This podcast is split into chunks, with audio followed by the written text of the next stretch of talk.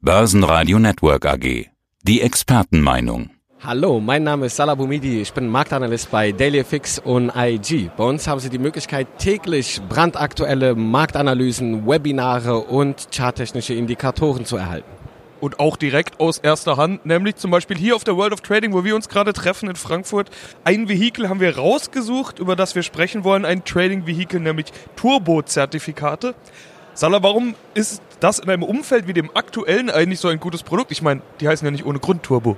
Ja, mit äh, Turbo-Zertifikaten kann man sehr flexibel auf Marktveränderungen äh, agieren. Man hat auf der anderen Seite eine Verlustbegrenzung durch die sogenannte Knockout-Schwelle. Ja, und der Hebel kann durchaus nochmal, ja, wenn er für mich läuft, durchaus meine Performance erhöhen.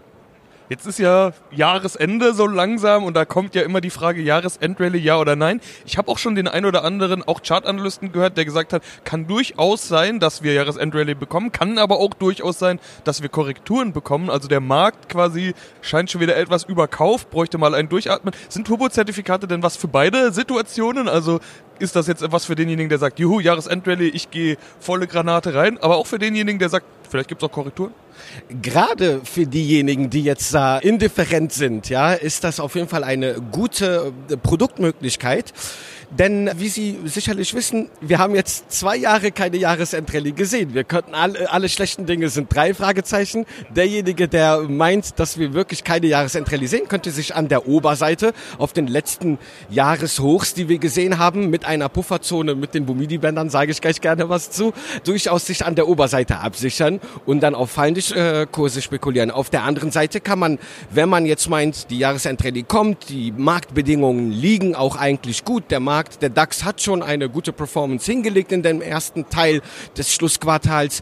Der würde sich mit einem äh, Turbo Call dann an der Unterseite absichern und dann auf eine Jahresendrallye äh, spekulieren. Ja, dann greife ich deine Bumidi-Bänder doch gleich auf. Wir haben da vor einiger Zeit schon mal drüber gesprochen. Das war auf der Invest, Bumidi-Bänder, die heißen so wie du. Das hat auch seinen Grund, wollen wir gleich vielleicht noch drauf eingehen. Äh, damals ging es vor allen Dingen um Volatilität in unserem Interview, implizite Volatilität. Trader brauchen Vola. Ohne Vola keine Cola war damals dein, dein Vortragstitel. Äh, passt ja ganz gut dazu du gibst regelmäßig Updates auch zu den Bumidi-Bändern und hattest gesagt, das ist auch so eine Art, ich will jetzt nicht sagen offenes Produkt, aber es wird nach wie vor dran geforscht, nach wie vor dran gearbeitet. Jetzt hatte ich dich gerade vorher gefragt, gibt es da denn neue Ergebnisse? Du hast gesagt, ja, jede Menge Leute haben sich sogar eingebracht. Wie ist denn gerade der Stand der Dinge bei den Bumidi-Bändern? Das Forum wird immer größer, sage ich mal, und die äh, Entwicklungsvoranschreitung äh, auch.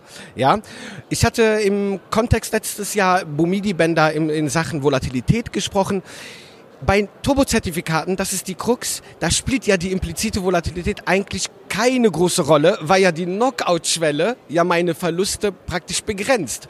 Aber das Underlying, was ich handle, wird ja trotzdem noch von der impliziten Volatilität beeinflusst. Ergo kann man mit den Bumidi-Bändern, ja, daraus passende Knockout-Levels praktisch filtern. Ja, man braucht ganz oft diese Pufferzonen. Als Klassiker ging mir auch vor 14 Jahren so, man kauft sich ein Turbo-Zertifikat, man sieht als Charttechniker Widerstandszonen und sagt, okay, auf dieser Höhe erwarte ich, dass der DAX letztendlich abprallt. Ja, man kauft eine, einen Turbo-Put mit einer bestimmten Knockout-Schwelle dann und was passiert? Das Knockout-Ereignis tritt ein, aber Minuten später oder einen Tag später geht es genau in die Richtung, die ich eigentlich Tage vorher erwartet habe. Und äh, das lag dann eigentlich nicht an meiner Trendrichtung, sondern eher an der Auswahl der Knockout-Schwelle. Und mit den Bumidi-Bändern kann ich letztendlich mit der Ober- oder Untergrenze, die ich täglich, aber auch für 30 Tage ermittle, kann ich dann sozusagen in mein Trading-Setup diese als Pufferzone mit einbauen und somit nochmal Spielraum bekommen, falls der Markt mal gegen mich läuft, weil die Volatilität Volatilität halt kurz mal ausbricht. Und die Bumidi-Bänder, nur um es nochmal aufzufrischen, zeigen was genau? Die zeigen die obere Grenze und die untere Grenze der impliziten Volatilität? Ja, schauen Sie, ich äh, verwende den DAX und das Pendant, den VDAX New. Das ist der implizite Vola-Index, die gemessene Volatilität am Optionsmarkt. Was ich mache, ich äh, entwickle einen Preiskorridor oder eine Bandbreite auf Basis der Normalverteilung. Ich gehe davon aus, dass der DAX, die Renditen im DAX normal verteilt sind. Achtung, muss nicht zwangsläufig immer so sein, ist eine Modellbedingung, ja. Und dann sage ich, zu 68 Prozent erwarten wir, dass wir eine bestimmte Bandbreite an Punkten in einem bestimmten Zeitraum sehen. Zu 68 Prozent. Wenn was wir ganz oft beobachten können, man kann das auch mit einer zweifachen Standardabweichung machen, dann heißt es, zu 95 Prozent erwarten wir eine bestimmte Bandbreite in einem bestimmten Zeitraum. Was wir aber ganz oft sehen ist, dass wir in dieser Bandbreite bleiben. Oft testen wir die Oberseite und kommen, machen wieder eine Mean Reversion, ja, eine Rückkehr zum Mittelwert oder wir testen die Unterseite und kommen wieder in Richtung Mitte. Ganz wichtig immer nur, wenn wir ausbrechen nachhaltig, dann kann das durchaus sein, dass wir einen Volatilitätsausbruch haben. Ich habe, zeige ich morgen auf meinem Bühnen Vortrag hier auf der WOT. Sie kennen sicherlich die Open Range Breakout Strategie. Du kennst sicherlich die Open Range Breakout Strategie. Ja, da wird ganz häufig auf subjektiver Art und Weise eine Bandbreite bei der Eröffnung ermittelt.